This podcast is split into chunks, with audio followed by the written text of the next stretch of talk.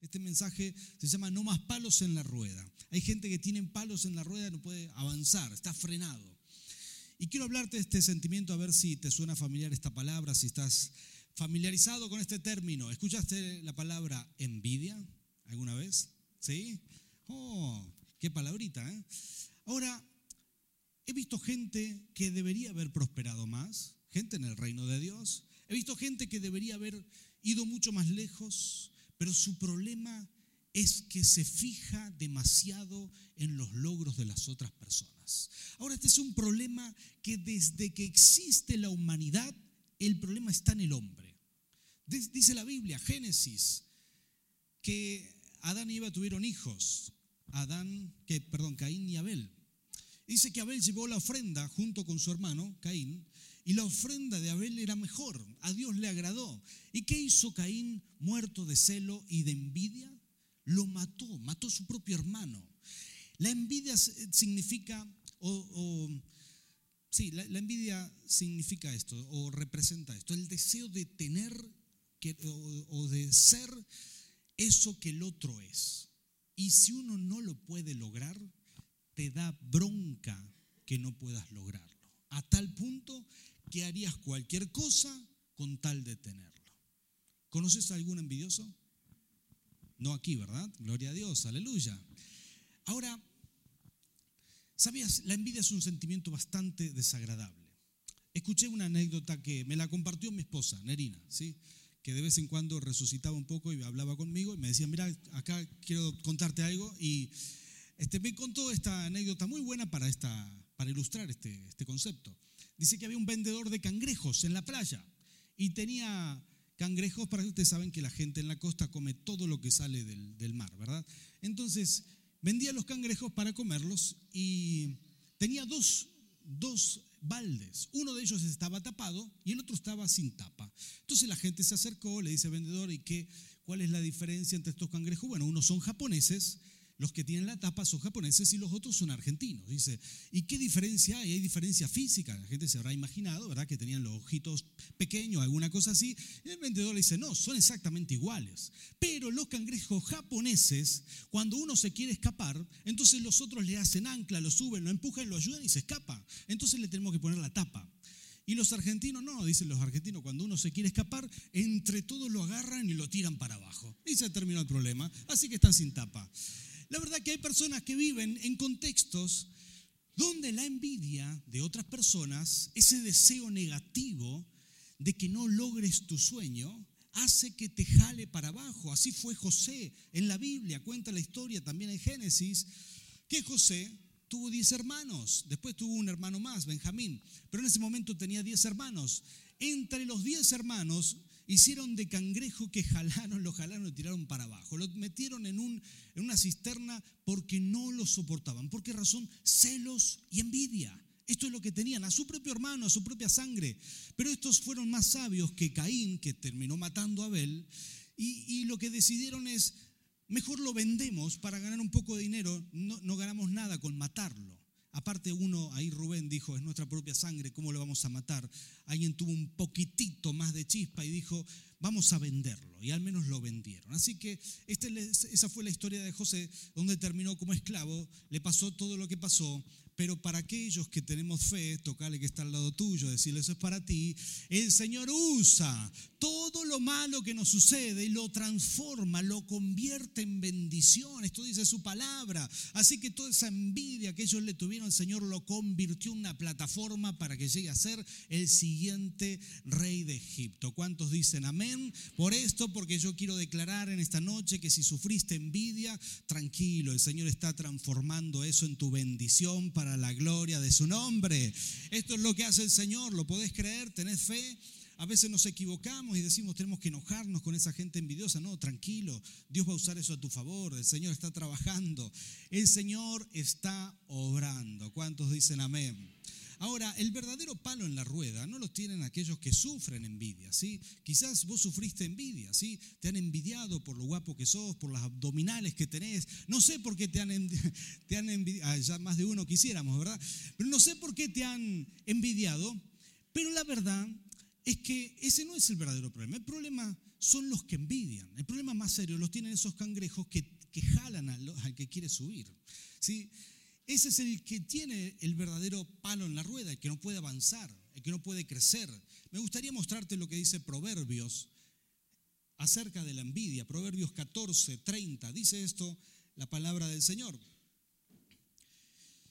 Dice, el corazón tranquilo da vida al cuerpo. El que tiene paz interior gozará de salud, ¿sí? Dice, pero la envidia corroe los huesos. Hay gente que se enferma de la envidia, se enferma. No puede vivir por, por cómo prospera otro, por cómo crece, como alguien de su familia, como alguien que él lo vio crecer, que, que lo conoció desde pequeño, ahora está mucho mejor que él se enferma de verlo de esa manera. Esto es increíble, es infantil, pero es real. Esto sucede. La Biblia lo, muestra ya en aquel tiempo. Este proverbio tiene tres mil años, por lo menos, y la Biblia ya lo muestra en aquel tiempo. Ahora, me resulta sumamente interesante porque una de las mayores exposiciones de envidia en la palabra de Dios se encuentra en una historia bíblica, que es la historia de Saúl y David. ¿Sabías esto? Es una historia maravillosa porque cuenta cómo David le cortó la cabeza a Goliat. ¿sí? Primera de Samuel, David le corta la cabeza y el día que le corta la cabeza tiene la cabeza en la mano, lo mata de un piedrazo, de un ondazo. Y cuando sostiene esa cabeza, quizás él, él se imaginó, aquí comienza la buena vida, este es el principio de algo grandioso. Y en realidad lo único que activó esto fue la envidia de muchas personas y entre ellos la envidia del rey. Esto es impensable, pero así funciona. Vas a brillar, vas a crecer, porque ese es el plan que Dios tiene para ti. Y por lo general, cuando empezás a ascender, a subir, a crecer, a prosperar, se activa la envidia en aquellas personas que son inseguras. Saúl era un rey inseguro, una persona muy insegura. Aunque él era quizás una persona bien dotada físicamente, un hombre alto, fuerte, dice de buen parecer, así lo describe la Biblia. Y dice que su cabeza asomaba por encima de la de todo el pueblo. la gente le llegaba al hombro, un hombre quizás cerca de los dos metros. Y esta persona, por más que se veía muy bien por fuera, por dentro tenía un problema, tenía un problema de estima personal, no se valoraba. Dice la Biblia que el día que lo ungieron como rey, en la fiesta de ungimiento del pueblo se había reunido, el profeta estaba listo y veían que eh, Saúl no llegaba, no llegaba, no llegaba. Resulta que estaba, tenía, tenía timidez, se escondió detrás del equipaje, no podía salir, le temblaban las rodillas. Entonces dice que Dios tuvo que decirle, perdón, Samuel le dice a Dios, Señor, ¿dónde está?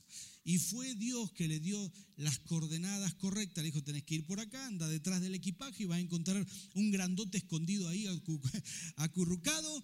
Levantalo de la oreja y tráelo y ungilo como rey. Y Samuel decía, a este tengo que ungir como rey. ¿Estás seguro, Señor? Y fue y lo ungió. Pero él tuvo problemas de estima desde el primer día.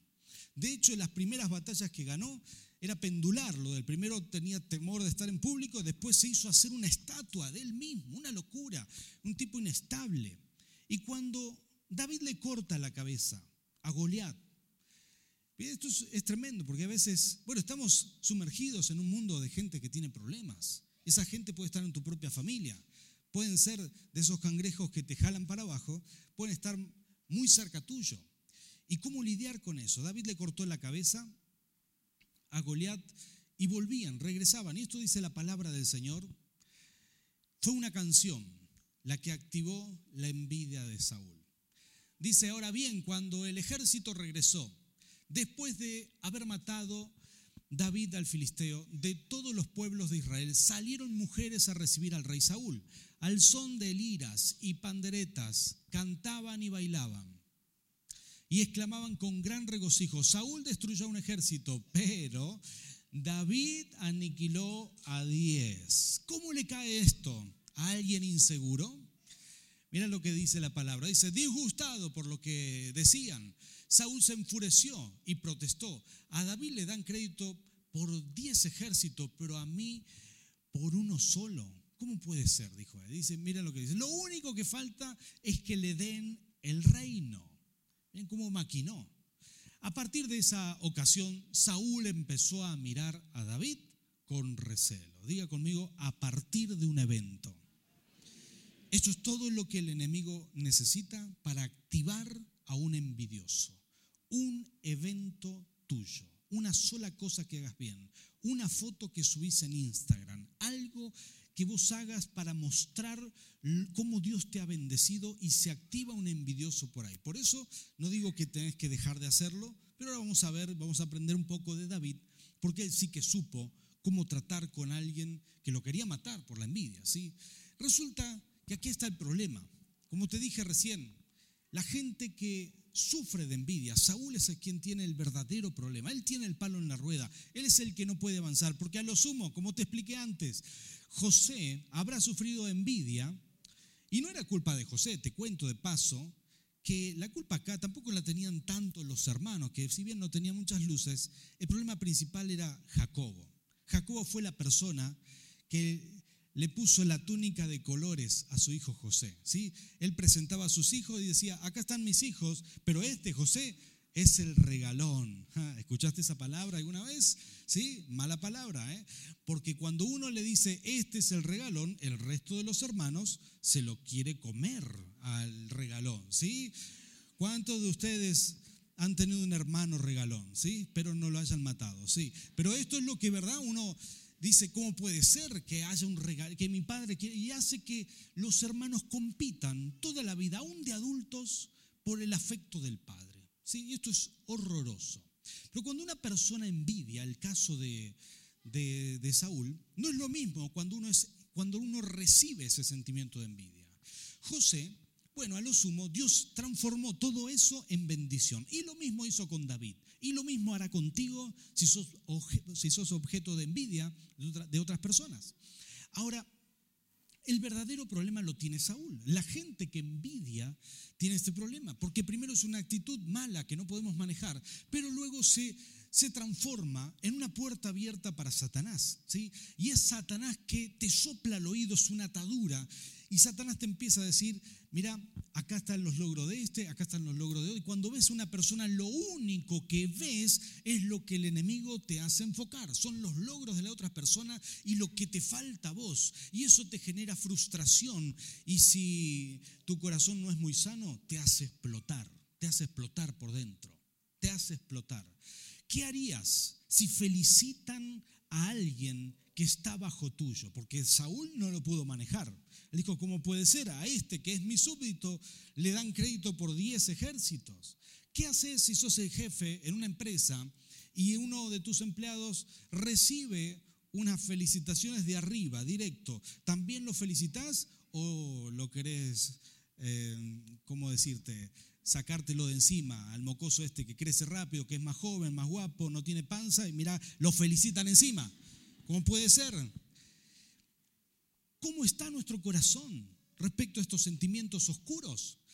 Porque ahí es donde detectamos si tenemos un problema con esto. Cuando vemos a otro y sobre todo si esas personas están bajo nuestro, te digo esto, hay iglesias donde las personas se tienen que ir porque los líderes, incluso hasta pastores, le tienen celo a su propia gente. No dejan crecer, cuando ven que crecen un poco, dicen, no, a este mejor no lo vamos a dejar predicar, no vaya a ser que predique mejor que yo, no vaya a ser que la gente empiece a cantar, el pastor mató a mil y el otro mató a diez mil, ¿verdad? ¿Qué problema estamos? Entonces, hay gente que sufre de este sentimiento oscuro y se transforma en una atadura, donde Satanás toma control de esto y te hace enfocarte en los logros de otro. Y yo quiero que leamos otros versículos más, el versículo 10 de Saúl, de primera de Samuel, y veamos el ejemplo de Saúl. Y quiero, quiero que prestes atención a estos detalles, ¿sí? Una persona atada. Saúl había sido ungido, el Espíritu Santo estaba sobre él, pero los demonios lo estaban reclamando, estaban diciendo, tenemos acceso por causa de su envidia. Seguramente estaban diciéndole a Dios, tenés que levantar la cobertura, deja que tenemos derecho a acceder a Él. Y esto es lo que dice la palabra. Dice, al día siguiente, después de la envidia, el espíritu maligno de parte de Dios, esto significa que Dios le levantó la cobertura. Se apoderó de Saúl, quien cayó en trance en su propio palacio. Y mira estos detalles. Dice, andaba con una lanza en la mano y mientras David tocaba el arpa, como era su costumbre, Saúl se la arrojó pensando, a este lo clavo en la pared. Dos veces lo intentó, pero David eh, logró esquivar la lanza. ¿Notaste estos detalles? Saúl no solamente tenía un sentimiento oscuro, ahora Satanás había tomado su corazón. Y el tipo andaba en trance, imagínatelo, todo desencajado, desalineado, ¿sí? Y caminando por los pasillos del palacio con una lanza en la mano, arrastrando la lanza, película de terror, ¿verdad? Tipo endemoniado. Si alguna vez te quejaste de tu suegro, mira, nunca más te quejaste. Este era el suegro de David, ¿eh? Nunca más, compararlo con este y ya está. Es un santo, tu suegro es caído del cielo, ¿sí? Ahora, iba arrastrando la lanza y cuando David estaba adorando, adorando a Dios con, la, con el arpa, dice que dos veces lo intentó clavar. Y como David había escuchado el dicho que la tercera es la vencida, dijo, más vale me voy antes de que me maten. ¿sí? Así que David a partir de ese momento se fue y salió por el desierto. Si ustedes leen toda esta historia, una hermosa historia para leer esta semana, como se demoraron, ¿eh? una hermosa historia para ustedes lean en su casa, podrán apreciar cómo, cómo David, cómo David tiene una relación de odio y amor con Saúl. No de parte de él, Saúl tenía esta, esta relación, estaba confundido. A veces lo amaba, a veces lo odiaba. Le decía, hijo mío, te voy a dar a mi hija para que te cases, después se la daba a otro. Después dice, bueno, te voy a dar a mi hija menor, toma, este, pero ¿sabes qué? Anda primero a matar a unos filisteos y cuando lo hacía, dice, bueno, ahora te la doy. Después se la sacó. Impresionante. La historia termina, para aquellos que no la conocen, con que David nunca confrontó a Saúl. ¿Sabías esto? Esto hay que aprender. Si sos una persona que sufre la envidia de otros, que te miran con recelo, que se comparan contigo, no los confrontes, no hay nada que hacerle. Dios pelea por ti. ¿Cuántos dicen amén? David tuvo oportunidad de matarlo dos veces en el desierto, mientras Saúl, lleno de ira y envidia, celos, quería ir a matarlo. Pero las dos veces él dijo, no voy a tocar al ungido de Dios porque no había venganza en su corazón. Tenemos que aprender de David. La trampa de Satanás para David hubiera sido vengarse de Saúl, aprovechar la oportunidad. Aún sus soldados le decían, matalo, ahí está, lo tenés servido. Pero David nunca accedió a matarlo. Porque la trampa del enemigo para ti, que sufrís envidia de parte de otras personas, es que reacciones, es que digas, que lo confrontes, es que, es que, es que te, te quieras vengar, ¿sí? si tu vecino te, te cela, si siempre se estuvo comparando contigo y te compraste un coche nuevo y sabes que eso le revienta, no hagas cosas para refregárselos. No se lo pares en el puente para que te tenga que golpear la puerta. Decirte, sácame tu cero kilómetro de porquería, por favor. No hagas esas cosas. ¿Por qué? Porque son, esa es la trampa del enemigo, la que te dejó la carnada, el anzuelo para que muerdas. Y David jamás hizo eso, sino que por el contrario, él tuvo un corazón sano y esto es lo que él hizo. Tomó distancia de las lanzas de envidia. Se fue para que no sea maltratado pero tomó una distancia sana. Y cuando alguien ejerce este sentimiento amargo sobre ti, la mejor cosa que puedes hacer es tomar distancia. He visto en familias, entre hermanos, que hay celos, que hay envidia, que hay competencias, que si uno se compró un auto, el otro quiere tener el mismo, que si uno progresó tanto, no puede ser el motor de tu vida la envidia, los celos, la competencia. No puede ser ese el motor de nuestra vida. No puede ser que nos manejemos así. Es un sentimiento oscuro. Realmente es un sentimiento oscuro. A veces veía otros compañeros que egresaron conmigo, también licenciados en el seminario. Algunos de ellos estudiaron, estudiaron maestría y doctorados. Y en un momento dije, sí, yo también no me, no me quiero quedar. Quiero estudiar algo también, quiero seguir estudiando. Y después reflexioné y dije, no, no, no, espérate. No puede ser ese el motor de mis actitudes. No, no voy a estudiar porque Dios me lo mostró. No, no voy a hacerlo porque Dios está al control de mi vida, está piloteando en mi vida. No, no, no.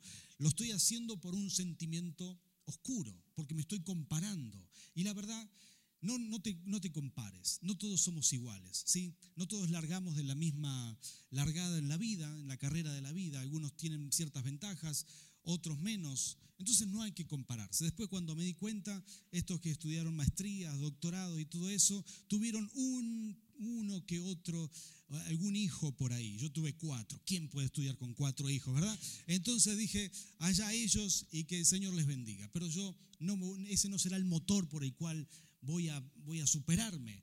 Tiene que ser de otra manera, tiene que haber otra manera. Porque aquí está el problema. El verdadero problema está en aquellas personas que sufren este sentimiento de envidia. He escuchado muy buenas personas, gente de fe, gente que, que aprecio con todo el corazón, que, me, que vino a mi oficina a decirme, pastor, no puedo manejar la envidia. Y hemos orado juntos y el Espíritu Santo hizo la obra y se terminó el tema de la envidia. Pero mucha gente mira y se compara porque quizás fue lastimado su corazón, porque, porque te deterioraron cuando eras joven, cuando eras chico, porque te, compararon, porque no eras el, el regalón en la familia, ¿sí? Quizás por alguna que otra cosa. La cuestión es que hoy estás manejando tu propia vida, piloteando tu vida y estás llevando tu nave por turbulencias. ¿Por qué? Por, justamente porque este sentimiento amargo se apodera de ti de vez en cuando. Y estas son las cosas que suceden. Número uno, yo quiero decirte, hay que reconocer nuestro sentimiento delante del Señor. Hay que reconocer, decir Señor, este es mi problema. Alguna vez uno tiene que sentar, tiene que arrodillarse y decir, Señor, este es mi problema. Lucho con la envidia, tengo problemas con esto. Uno tiene que abrirle el corazón a Dios. Si vas al médico y el médico te dice, ¿Cuál es, ¿Cuál es tu problema? ¿Cuáles son los síntomas? ¿Qué es lo que te duele? Y vos le decís, doctor, a mí no me duele nada. ¿Sabes qué? No podrá diagnosticarte y mucho menos medicarte. Pero cuando vos le decís, doctor, me duele acá, estos son los síntomas, me pasa esto, me pasa lo otro, el médico rápidamente podrá entender qué te sucede, podrá diagnosticarte y podrá darte un tratamiento médico apropiado. Porque todo comienza cuando vos hablás de tus síntomas. Y cuando uno se arrodilla y le dice, Señor, estos son mis síntomas, tengo envidia, me molesta, me, me, hace mal, me daña el crecimiento de otros. Cuando uno es honesto con Dios, ahí es donde el Espíritu Santo comienza la sanidad. ¿Cuántos dicen amén a esto? Cuando uno abre su corazón al Señor, cuando uno le dice, Señor, necesito tu ayuda, necesito, necesito de ti. Como ya te dije, no te compares sana tu propia vida, tenés que creerle al Señor. Y aquí hay que aplicar mucha fe. Otros prosperarán, otros crecerán. Hay otras personas que lograrán cosas, pero tarde o temprano, tarde o temprano, tarde o temprano las bendiciones te, alcanzarán a ti también. Tocale que está al lado tuyo, decirle esto es para nosotros. Tomamos esta palabra en el nombre de Jesús Vos tenés que estar seguro, no sos sobrino de Dios, sos hijo, sos hija del Rey de Reyes. ¿sí? También tenés un derecho divino. No te preocupes porque otros sean bendecidos. Tarde o temprano vendrán las bendiciones para ti también. Es más, Tendrás que tener un buen corazón porque lo que Dios espera de ti es que felicites a esa persona. Cuando alguien logró algo que quizás vos mismo querías lograr, felicitalo, tenés que decirle, te felicito, me alegro contigo. Y vas a ver cómo eso te libera, cómo eso te bendice hacer el bien. Quizás no esperan eso de ti, quizás están esperando que digas alguna palabra negativa, ¿verdad? Porque generalmente la persona que tiene envidia no puede decir nada bueno, ¿sí? Vos llevas un teléfono nuevo a tu trabajo y te dice, uh, qué lindo, ¿cuánto lo pagaste? Mil. Ah, yo lo vi en 800 por allá, ¿verdad? Mentira, pero te lo dicen nomás para hacerte sufrir. ¿Por qué? ¿Por qué eso? Bueno, pero cuando uno dice, te felicito, me alegro con lo que te compraste, que te sea útil, que Dios te bendiga, eso hace bien a los dos. ¿sí? Eso es apoyarse mutuamente. Eso es liberador. Eso cambia nuestro paradigma por completo y hace, y, estamos haciendo lo que Dios espera que hagamos al fin y al cabo. voy a pedir a Manuel, mi hijo, si está por aquí, venía a adorar, por favor, aquí. Quiero decirte esto último, ¿sí? Todos somos tentados. Vamos a poner en pantalla 1 Corintios 10, 13. Todos podemos ser tentados. Pero Está en nosotros ceder o no ceder a la tentación. Si Cristo está al control de tu vida, al control de tu, aeronave, si el Señor está piloteando, si Él maneja tus pasos, si Él direcciona tu vida,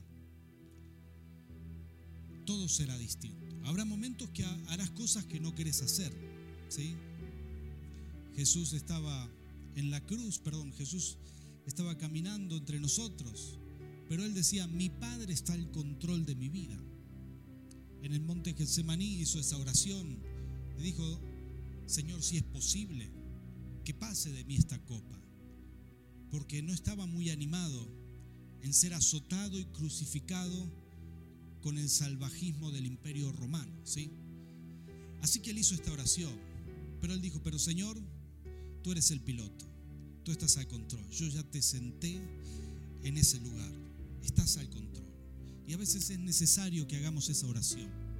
Y cuando tu vida se descarría o sentís que va por donde no tiene que ir, no te olvides que Jesús está en tu aeronave y que siempre podrás decirle, Señor, yo te entrego el control, necesito que manejes ahora. Y cuando estás en una de esas situaciones, que estás sustentado eh, a envidiar, que el sentimiento te puede, es ahí donde tendrás que decirle, Señor, estás al control de mi vida. No habrá una tentación que no pueda superar, en lo que sea. ¿eh? Mira lo que dice esta palabra. Esta palabra es para ti. Dice, ustedes no han sufrido ninguna tentación que no sea común al género humano. Pero Dios es fiel. Diga conmigo, mi Dios es fiel. Pero Dios es fiel y no permitirá que ustedes sean tentados más allá de lo que puedan aguantar. Más bien, cuando llegue la tentación, Él les dará también una salida a fin de que puedan resistir. Este es nuestro Dios. Él está contigo. Él está en tu nave. El Señor te va a bendecir. Cuando se lo pidas, Él está contigo. Él va a tomar el control. Te va a sacar de esa tormenta. El Señor está contigo. No te olvides de esto. Es importante dejar, que Él tome el control. Voy a pedirte que te pongas de pie por un instante. Vamos a orar. Vamos a pedirle al Señor que Él nos ministre. Que el Espíritu Santo haga su buena obra. Yo siento la presencia de Dios aquí. Y sé que hay personas que han sufrido envidia, quizás toda su vida. Tendrás que saber manejar esto. Deja que Dios tome el control. Él usará eso para tu bien. Y lo más desagradable es cuando ves gente que se supone que te ama que te envidia también, que tiene celos de ti, porque algo haces mejor que ellos, cuando son tus propios hermanos de sangre, tu familia, tu familia cercana, tu propia sangre. Es horrible, pero Dios quiere ministrarte. Por favor, todo el mundo cierre sus ojos y toda persona que sabe que ha sido objeto de envidia, solo esas personas, levante su mano al cielo. Bendito Dios. Yo quiero clamarte hoy, Señor, por cada uno de tus hijos que tienen sus manos levantadas. Señor, Señor, tú harás lo que hiciste con José. Todo eso lo vas a usar a nuestro favor, porque tú transformas todas las cosas a nuestro favor, a nuestro favor. Señor, por eso te pido Señor, lo que más queremos guardar y cuidar es tu favor. No queremos caer en la tentación de entrar en pleito, de entrar en peleas, de confrontar. Señor, no, por el contrario. Queremos tomar la distancia prudente, guardar tu favor sobre nuestras vidas y no perderlo jamás. Guardar tu favor, Señor. Que nos dé sabiduría. Ahora, Padre, te damos el control en estas situaciones que tú seas el piloto, que tú seas el que nos indica cómo actuar, saber cómo esquivar esas lanzas, tomar la distancia coherente al punto que las palabras y actitudes de esas personas no nos lastimen, sino poder seguir creciendo para la gloria de tu nombre. Hoy, Señor, recibimos sanidad, restauración. No vamos a alojar rencor en nuestro corazón. No vamos a alojar deseos de venganza, Imitaremos al rey David que sabiamente, sabiamente guardó su corazón solo para ti. Gracias Jesús, gracias Señor. Oh Espíritu Santo, tú estás aquí, Señor. Ministra a tus hijos, Rey. Señor, y yo te pido, Señor, Señor, si hay aquí personas que se identifican con este sentimiento de envidia, que no lo pueden manejar, yo sé, Señor, que tú amas a tus hijos. Pero si hay alguien aquí que sufre este sentimiento de envidia, yo te pido, Señor, hoy sea el día que tú arrancas esto de nuestro corazón. No, no queremos terminar siendo personas que no queremos ser. Señor, no, queremos terminar como Saúl, no queremos eso. Padre, quítalo de nuestra vida. Por eso, ministranos, Señor, en este momento. Si ese es tu problema, todo el mundo cierre sus ojos. Si este es tu problema, levanta tu mano al cielo. Espíritu Santo, Señor, bendigo a tus hijos. Señor, mira sobre todos ellos que tienen sus manos levantadas. Señor, arranca de nosotros este sentimiento. Hoy lo reconocemos delante de ti. Nuestras manos levantadas lo reconocen. Señor, reconocemos, Señor, este sentimiento, Padre, y te pedimos que lo arranques de nuestra vida, Señor, que no sea un impedimento. Señor, Señor, cancelamos la obra de las tinieblas, le cerramos la puerta al enemigo. Declaramos, Señor, que tú, Señor, que tú nos mostrarás nuestras propias bendiciones. No nos vamos a comparar más. Proclamamos la sanidad, porque también somos tus hijos. Y también tienes cosas grandes para nosotros. Padre, proclamamos tu sanidad tu restauración en nuestro corazón, Señor. Señor, no nos vamos a comparar, no vamos a mirar a otros. Señor, hoy recibimos tu palabra, recibimos tu ministración con gozo y con alegría y echamos fuera este sentimiento oscuro de nuestras vidas. Señor, en el nombre de Jesús. Señor, queremos ser personas que felicitan, que potencian a otros, que ayudan a crecer, Señor, a otras personas. Padre, que tú nos puedas usar para bendecir a otros, que, que pueda dar una mano a los que vienen más abajo. Señor, Señor, ser personas usadas por ti. Padre, en el nombre de Jesús, hoy nos desligamos de este sentimiento en tu nombre, Rey de esta actitud incorrecta, la arrancamos de nuestra vida y proclamamos, Señor, tu bendición sobre nosotros. Libres de toda envidia, libres de todo palo en la rueda, Señor, creceremos, avanzaremos e iremos detrás de nuestro propósito divino. Gracias, Señor, en tu nombre, Rey. Amén y amén. Gloria al Rey, gloria a Dios. Que el Señor les bendiga. A los que están presentes, los que están conectados también, nos despedimos que el Señor les bendiga.